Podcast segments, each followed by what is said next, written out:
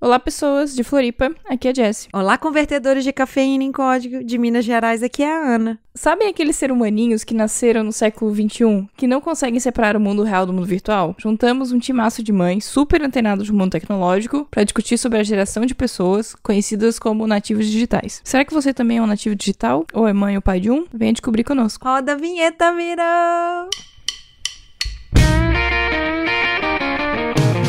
Você está ouvindo Pode Programar. Porque nós podemos. Porque nós podemos. Porque nós podemos. Porque nós podemos. Porque nós podemos. Porque nós podemos. Porque nós podemos. Porque nós podemos. Nós podemos. Porque nós podemos.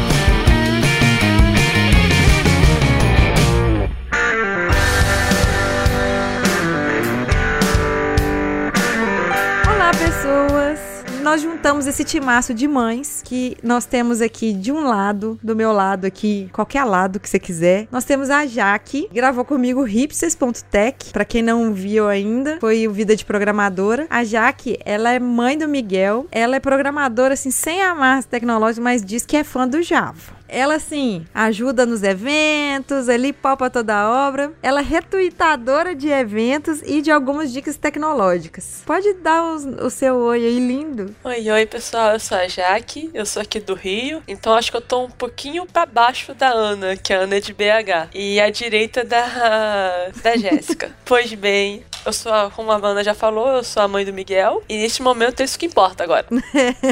Não, importa também muita coisa. Vamos, nós vamos, ao longo do, do, do, episódio a gente vai, vai passando. Agora, quem tá realmente aqui do meu lado, né? Praticamente minha vizinha, porque nós, eu sempre tenho que trazer um convidado ou uma convidada daqui de Minas, né? Eu trouxe a Sulamita Dantas. Ela ia participar no episódio com a gente de DBA, só que acabou que não deu para ela participar. Mas ela é a mãe do Lucas. Ela é MVP em Data Platform, muito chique essa pessoa, recém-nomeada. Parabéns por essa nomeação. Ela, assim, ajuda bastante na comunidade. Vira e mexe nos eventos, eu encontro com ela aqui. Eu estava devendo para ela gravar, aí eu falei com ela: aqui, você é mãe, você é mãe de um rapaz que é um nativo digital, vem gravar com a gente, vamos conversar aqui um pouquinho. E ela aceitou. Dá o seu oi pra gente aí. Oi, galera, boa noite. Obrigada, meninas, pelo convite. É isso aí, eu sou de BH, eu coordeno um, um grupo aqui em BH BH que chama SQLBH, voltado para banco de dados, SQL Server. Convido todo mundo para participar. Bora. À medida que, que for surgindo eventos aí, pode mandar para nós aí que a gente retuita, né, Jaque?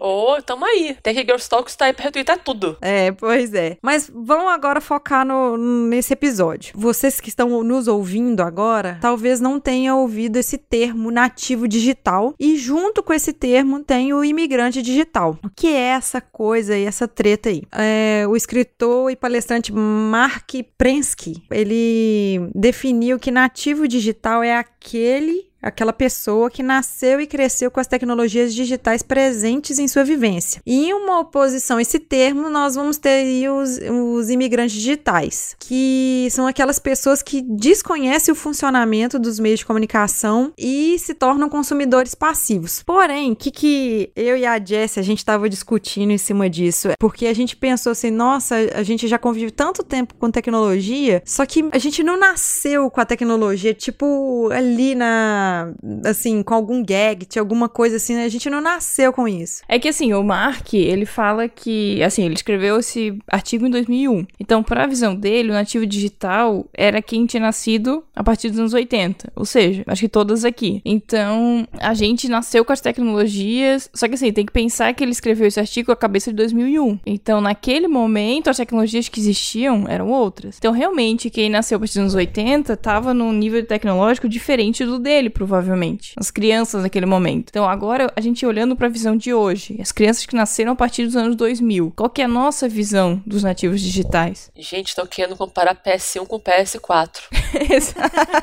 é tipo isso. Não dá. Essa galera é baby boomer, né? É mais complicado ainda. E pra gente, né, que nasceu nos anos 80, agora vendo essas crianças que, né, os filhos de vocês que nasceram tudo a partir de 2000, no caso da Ana e da, e da Jaque, nasceram até depois dos anos 2010, já é outra coisa. Eles nasceram totalmente conectados, nasceram com o YouTube, com Netflix. Então a visão deles de tecnologia e como eles se relacionam com isso é diferente de como a gente se relacionou. É engraçado, eu não sei se o filho da Jaque fica assim, mas o meu filho, se ele vê, por exemplo, uma TV de tubo, alguma coisa assim, ele fica com o dedinho tentando passar de um lado pro outro, achando que vai funcionar. O meu filho fica com o dedinho no meu monitor, achando que vai passar as coisas só com o dedo. E quando não passa, ele fica super frustrado. Meu filho nunca viu uma TV de tubo na vida dele, assim. E o mais curioso é que a gente, quando ele nasceu, a gente percebeu que a gente estava gastando um dinheiro à toa com TV a cabo, assim. E a gente tirou a TV a cabo aqui de casa. Então, ele cresceu com desenho, vi- vendo desenho no Netflix e no YouTube. E ele não sabe o que é comercial. A gente. Não, é uma geração que não sabe o que é comercial. Eu acho isso muito maluco, né? A gente cresceu lá contando a horinha lá de ver o desenho lá. E no, no meu caso, eu via muito SBT. Porque o SBT tinha lá os desenhos mais legais, né? Porque eu achava quando era criança. E tinha lá o comercial do, da Telecena na época. Eu sabia todas as musiquinhas da Telecena. E queria todas as bonecas da Eliana. Hoje em dia, meu filho não sabe o que é isso. Meu filho não me pede coisas assim, como eu pedi pra minha mãe. Mas como que é a relação dele, no caso, com o YouTube? Porque no YouTube tem propaganda. O que acontece? Ele, nesse momento, ele não vê sozinho. E eu geralmente pulo as propagandas quando ele tá vendo. Porque é, acho que cabe falar aqui. Teve um caso do. Acho que o nome foi YouTube Gate. Do, de pessoas utilizando a plataforma do YouTube, do YouTube Kids, com tags infantis e subindo material que não era pra criança, e material erótico, inclusive. Depois que eu fui sabendo disso, ele já assistia sozinho mesmo, assim, e depois disso, mais ainda. Ele assiste YouTube nesse contexto, assim, com um adulto do lado mesmo, pra poder supervisionar, pra ele não ir num próximo vídeo que não é pra ele assistir. E, e como é que você faz? No caso do seu filho, que já é, assim, um adolescente, né? Como é que, como é, que é que já essa tecnologia, como é que ele foi o envolvimento dele com isso? O Lucas, até os 10 anos, era muito legal. Ele não era voltado em nada em relação à tecnologia. É, brincava, jogava futebol, brincava de esconde-esconde. Mas depois dos 10 anos, as coisas começaram meio que perder o rumo. A tecnologia entrou de uma forma que, atualmente, é, ele dorme jogando e acorda jogando. E eles não sabem o que é sentar no sofá e conversar. Eles não sabem o que é vamos a um teatro, vamos a um museu. Não. É completamente voltado para os jogos, para o mundo virtual. Eles vivem. E como que isso funciona? Lucas, dá um tempo. Lucas, não, não pode. Então, tem hora que é meio que tem hora que tem que ser na base da força. Ah, não, então isso aqui, por enquanto, tá. Hoje ele tem 17 anos. Então, então tá bom, não vai fazer, não. Aí tem que meio que bater de frente. Então, isso aqui também não vai, não vai funcionar. Porque hoje em dia é pesado. Nesse momento agora, por exemplo, ele está lá jogando. Dá duas horas da manhã, Lucas, tem aula às seis horas da manhã. E ele chega às seis da manhã, levanta e vai pra escola normal. Dorme pouco? Eu tenho um primo que tá nessa mesma situação. Ele tem, ele é um pouco mais novo, tem 13, 14 anos. E ele é assim também, tipo, não sai da frente do computador e joga, joga, joga. Não tem horário pra dormir, não tem hora pra acordar. Tem aula de manhã e mesmo assim fica, vira madrugada. Também porque os pais são, no caso dele, mais permissivos e deixam me. Mas é como tu falou também, tem hora que chega a idade dele, você tem que bater de frente, porque ele, ele já se acha um adulto, no caso, com 17 anos. Então, tipo, Exatamente. Ele vai bater de frente, né? E assim, o que que você tenta fazer, mesmo você levando uma roça, como é que você tenta driblar ou dar um, um, entre aspas, um choque de realidade do mundo real, vamos dizer assim, para ele sair desse mundo virtual, porque a gente vê que essa geração, ela não consegue muito definir o que que é real, ou melhor, não consegue sair do virtual e Eles vir não pro real. separam, né, o que é real, o que é virtual. O mundo real deles é o mundo virtual. Não existe essa separação. Não existe essa separação. O mundo virtual é o mundo real. Então a gente pode, é óbvio que eu vou falar um, eu vou falar uma coisa aqui muito, até as pessoas vão pensar se é meio retardado, mas é só uma constatação. Nós temos aí uma fonte inesgotável de informação e de aprendizado pela internet. A gente já aprendeu muita coisa, até programação a gente aprende, a nossa profissão, a gente se atualiza em cima disso, tem fóruns e tal. Então a gente vê essa vantagem, né? É, não dá pra falar que a tecnologia é só ruim. É claro que no caso, quanto mais velho vai ficando e tal, é mais difícil você. É, é que assim, é adolescência, né? A gente também foi adolescentes terríveis, eu acho. Nem tanto. Meus, meus primos viravam à noite, assim, e eu, quanto, quanto aguentava também, jogando videogame. Era lá o Nintendinho lá, coitado. Só não queimou porque Deus é pai sabe que era complicado comprar outro. Não, e também porque algumas coisas também duravam pra caramba, né? É, a gente sabe do Walkman aí, ó. Tem até o Guardiões da Galáxia que tem Walkman lá, ó.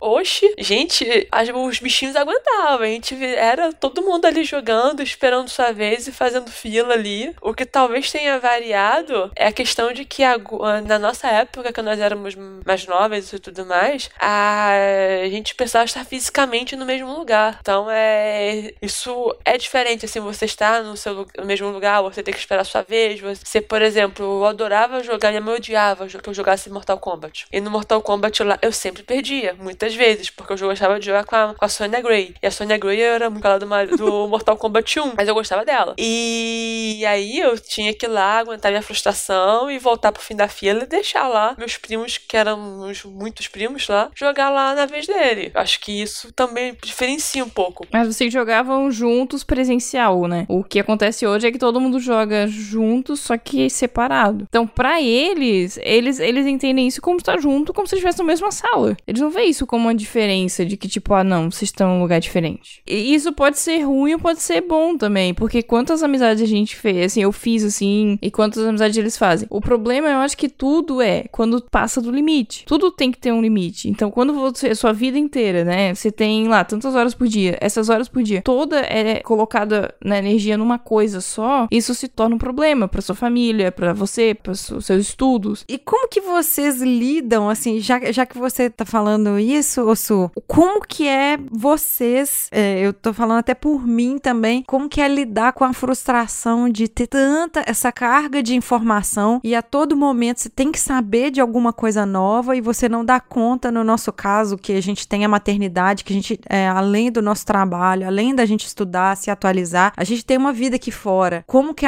como que driblar essa frustração? Eu falo isso porque eu comecei desde o do meio do ano passado pra cá, mais ou menos, eu comecei a ter uma carga muito grande de, de informação, de compromisso, e vai em evento, começa a querer montar uma palestra aqui, é uma pessoa con- convida pra palestrar ali, e aí você tem que se manter atualizado. Eu percebi que isso tava me consumindo uma energia muito grande e eu tava começando a ficar, eu tava até conversando é, hoje com uma pessoa e falando, falei assim, olha, eu acho que eu tô entrando aí num burnout, porque eu já tô começando a- fazer algumas entregas é, no meu serviço que elas não estão ficando com a qualidade que eu gostaria que ficasse, o código não, não tá saindo, fluindo do jeito que ele fluía até um tempo atrás, e aí eu tô percebendo que tá me prejudicando um pouco. Como é que vocês lidam com isso, como imigrantes digitais? É que a gente tem que escolher as batalhas que a gente quer, né? Então, nem você tem que entender que nem sempre você vai conseguir ter acesso a todas as informações. Quer dizer, você tem acesso, mas você não vai conseguir consumir. Você não vai conseguir abraçar o mundo e nem fazer tudo. Você, o dia tem 24 horas, então você tem que escolher o que você vai querer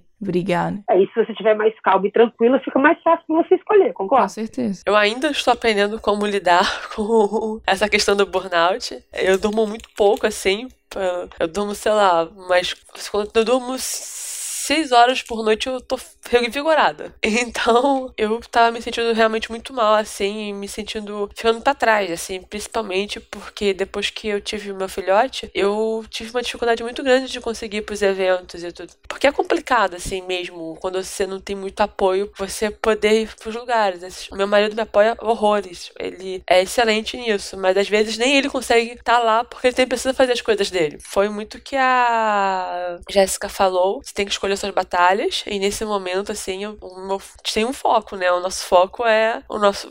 Nesse momento, assim, é garantir que o nosso filhote seja mais independente possível. Uma coisa que me ajudou bastante, assim, visto que eu durmo muito pouco durante a semana, é que sábado eu durmo de tarde. Sábado eu tiro meu cochilinho. A Jaque tá parecendo minha vida, já que você tá falando aí. Eu tiro um cochilo sábado de tarde, assim, e, gente, acho que se eu não tirar esse cochilo à tarde, é, é, meu filho dorme, assim, sábado também, ele dorme das uma da tarde até as seis, às vezes, porque ele tá muito cansado da creche, ele passa o dia todo na creche, e aí a gente dorme junto, assim, e se a gente não dormir com ele, eu acho que a gente pira. E também uma outra coisa, eu moro relativamente distante do meu trabalho, então é uma horinha que eu tenho dentro do transporte público. E antigamente eu ficava tentando ler um monte de coisa, tentar fazer coisas assim, e só que a internet que eu tenho não pega no metrô. Aí eu ficava muito frustrada com isso, comprei outro chip, botei lá créditos e. Só que eu pensei, cara, eu tenho essa uma hora, eu posso ler o meu mangá, eu posso ler meu livro, eu posso ler qualquer outra coisa, tá vinculada ao meu trabalho, pra eu poder respirar um pouco. Então eu tenho dedicado essa uma horinha assim de trabalho, uma hora, de- uma. São duas horas, né? De volta volta. Uma hora eu leio alguma coisa boba, minha mesmo, e a outra hora eu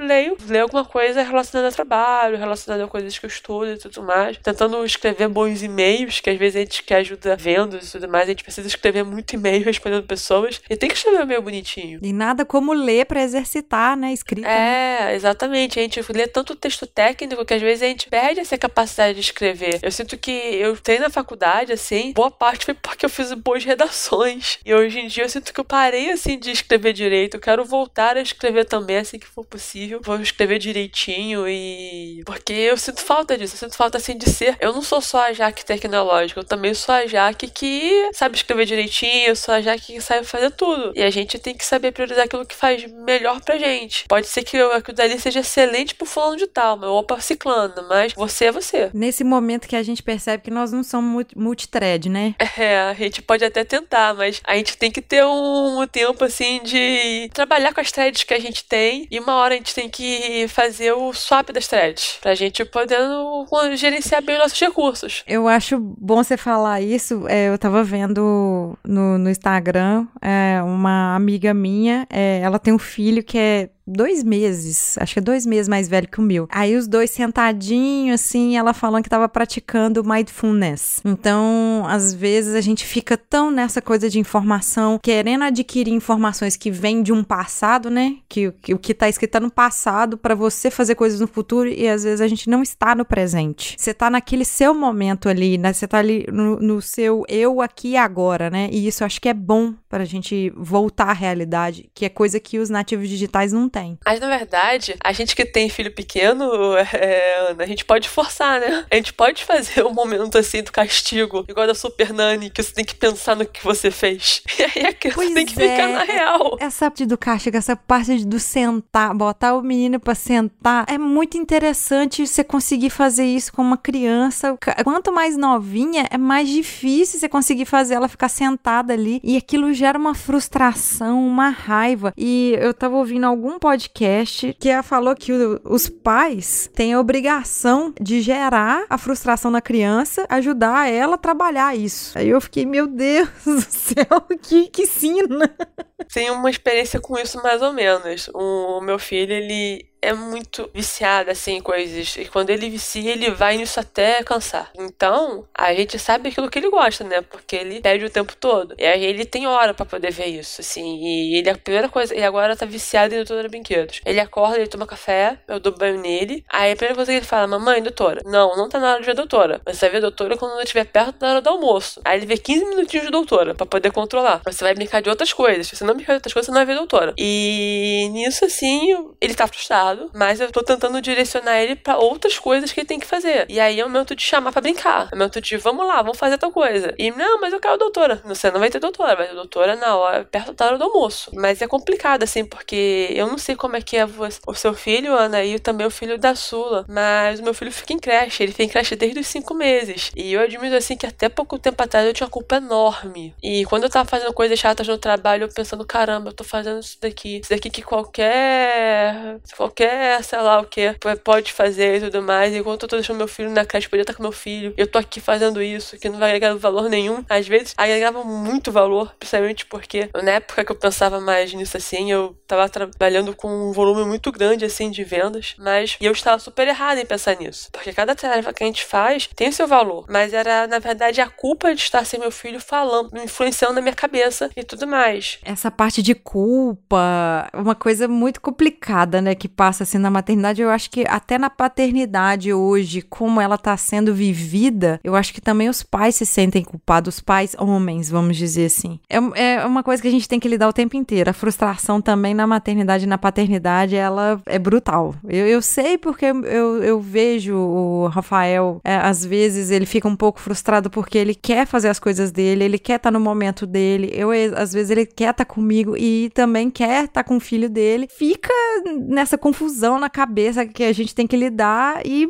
querendo ou não, a gente tem que passar também pros nossos filhos um pouco de frustração também, né? É, é duro falar isso que eu tô falando aqui, mas é a realidade, né? Tem que ter a frustração da vacina, tem que ter a frustração de não comer aquilo que ele apenas que ele gosta, comer aquilo que ele precisa comer. Uhum. Tem que ter a frustração de que não, você quer sair pelado, mas tem que vestir roupa. Tem que ter a frustração de ter que tomar banho, porque você não pode ficar fedorento. E separar aquele minutinho, sair da frente da televisão ou do brinquedo, porque você tem que tomar banho. Gente, isso às vezes, nossa senhora, que é terrível. Parar de brincar pra poder ir fazer xixi por no desfraude. Uhum.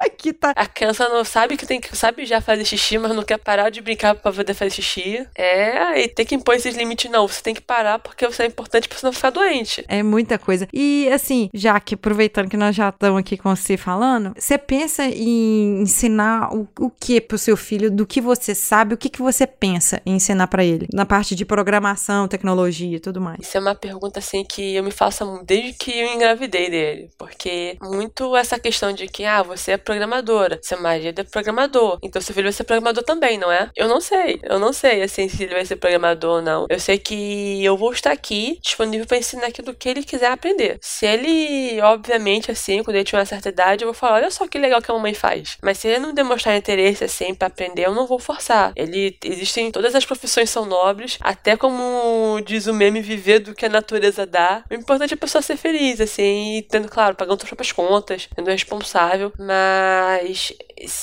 se ele não quiser aprender, eu não vou forçar. Mas é claro que se ele estiver disposto, eu vou mostrar tudo que eu puder para ele. Eu vou comprar aquele livrinho lá. Não, não vai ser esse livro, porque na época vai ser outra coisa. Mas quando ele tiver mais crescidinho, o equivalente ao livro do Minecraft pra programar. Eu vou mostrar os diversos joguinhos que ensinam a, você, a criança a programar. Eu vou levar ele nas atividades infantis for kids. De, acho que a Tânia Andréa, da fundação aqui do, de Python aqui do Brasil, ela tava falando, ela acho que lá no Instituto Federal, ela tá falando outro dia do Python for Kids, lá no grupo do Pirates Brasil. E excelente, isso é maravilhoso. Se ele tiver interesse, eu vou levar ele tudo. Mas se ele não tiver interesse, eu não vou forçar. Ah, aproveitando só o gancho, uma coisa que me ajudou bastante, assim, em relação ao meu filhote, foi que o meu filho ele tava jogando quebra-cabeça comigo no celular dos dinossauros, que ele adora dinossauro também. E aí apareceu um. Eu virei assim e ele instalou um jogo. A gente nunca pode virar, né? E aí ele instalou um jogo de um bebê. E é uma menina menina, inclusive, esse bebê. E aí ele tá. O jogo é pra cuidar do bebê. Aí o bebê tem hora de dormir, o bebê tem hora de comer, o bebê tem hora de brincar. E você tem que cuidar do bebê. isso? Tipo isso, mas é um bebê. Não é o, o Paul, não? Que não, é um bebezinho. Depois que o meu filho passou a ser responsável por essa criança, as coisas ficaram um tiquinho mais fáceis. Porque eu falo com ele, você não cuida da sua bebê? Eu tenho que cuidar de você. E aí é facilitou um pouquinho, assim, a ter um pouquinho menos de birra. Agora, assim, que ele tá cuidando de uma, alguém. Tem pais que fazem com relação a bichos de estimação. Eu não tenho bicho de estimação, mas é esse joguinho assim, por enquanto, me ajudou um pouquinho a diminuir a resistência, porque era uma resistência muito grande para fazer as coisas que tinha que fazer, como escovar o dente, como tomar banho, como comer, era tudo uma pirraça gigante. E ajudou um pouquinho, porque agora ele sabe que ele tem que fazer porque ele faz com outra pessoa, uma pessoa virtual, né, mas faz. Ele saiu do papel de ser cuidado para se tornar um cuidador, né? Exatamente, isso muda muito, até pra gente também, né? A gente, quando era somente filha, é bem diferente, assim, quando a gente agora é como mãe. Uhum. A gente,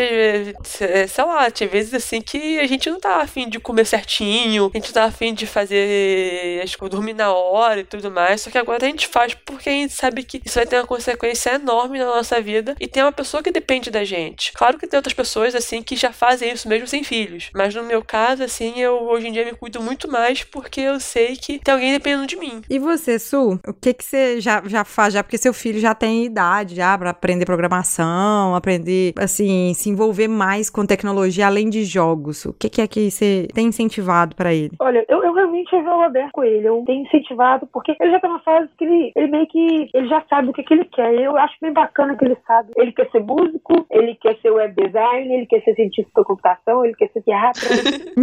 eu tento mostrar para ele, e se ele seguir minha carreira, é claro que eu vou amar. Eu tento mostrar para ele tem que fazer o curso, ou ele tem que fazer ou trabalhar, ou tudo que ele fizer nessa vida, ele tem que fazer por gostar. O que eu passo para ele é essência. Ele vai fazer o que ele, ele não pode fazer alguma coisa porque eu sou a mãe, porque eu quero, eu não quero isso para ele, porque não é legal. Quando a gente faz o que a gente lidar com isso, entre, eu acho que ele fica mais, mais apto, ele fica mais, ele tem mais vontade, ele tem mais garra, ele tem mais, mais desejo, mais força de querer conhecer as coisas, entendeu? É mais ou menos assim que funciona. Eu vendo vocês como mãe, eu tô lembrando aqui na minha época que eu tava no ensino médio que tinha uma cobrança muito grande. Ah, você tem que fazer faculdade, você tem que escolher aquilo que você vai ser pelo resto da sua vida. E, e isso me dava uma angústia muito grande. Eu espero que vocês, e eu também, como mãe, sejamos aquela amostra diferente. Que a gente quer ajudar os nossos filhos a serem felizes, não serem frustrados. E do mesmo jeito que a minha mãe,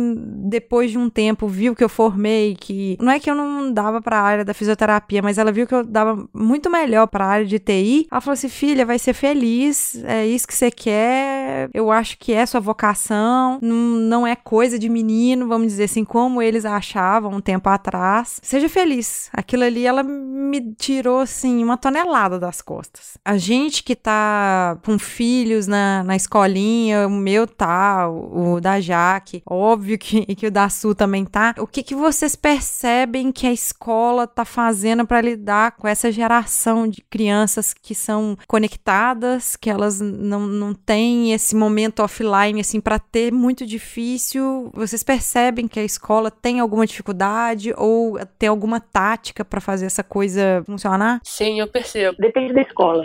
Hoje tem escolas particulares, né, que ensinam programação. Inclusive no episódio que a gente fez da Campus Party, a gente acabou, eu e a Jessie acabamos entrevistando, assim, adolescentes, assim, mandando ver na programação, mas é, estavam estudando em escolas particulares, escolas focadas. Igual tem escola especializada para música, hoje em dia tem escolas especializadas em programação, uhum. tecnologia, robótica. Aqui no bairro que eu moro, uma vez eu contei que tinha quatro escolas. Eu estudei em escola técnica em 2002 e eu só fui, estudei programação no ensino médio. E meu marido também estudou programação no ensino médio. E tanto eu quanto ele fomos de escolas públicas. A gente fez uma prova, na época a seleção era ainda por prova, hoje em dia eu não sei mais como é. A do meu marido ainda é por prova, a minha que eu não sei mais. E a gente passou e fez o ensino médio, era amanhã o ensino médio normal e à tarde ensino técnico profissionalizante com foco em programação. Era um ensino integral, a gente, pelo menos eu, passava das sete da manhã até as sete da noite na escola e ainda tinha sábado também. Tem a escola técnica da UFMG aqui em Belo Horizonte. Tem algumas instituições, sim, públicas, mas eu acho que esse movimento é muito mais forte nas escolas particulares. Eu não sei. Eu, é, o meu filho lá, tudo é mais voltado. A, a escola que eu escolhi para ele é mais voltada para o analógico do que para o digital, justamente porque eles sabem o perfil dos pais dessas crianças e sabe que são completamente antenados, conectados, sabe, por exemplo, eles sabem o que eu e meu marido somos programadores, então eles tentam deixar as crianças o mais desconectada possível. Lá na escolinha quase não tem. É, na, do, meu, do meu filho também é assim, a,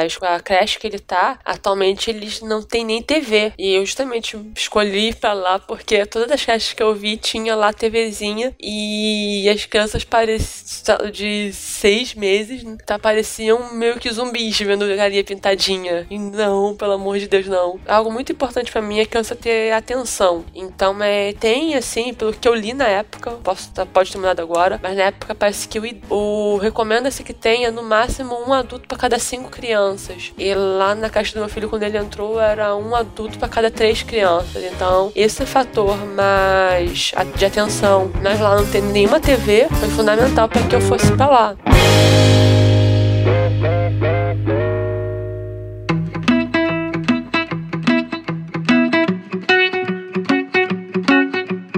Que agora a gente já pode ir pra parte final aqui do nosso episódio, que é.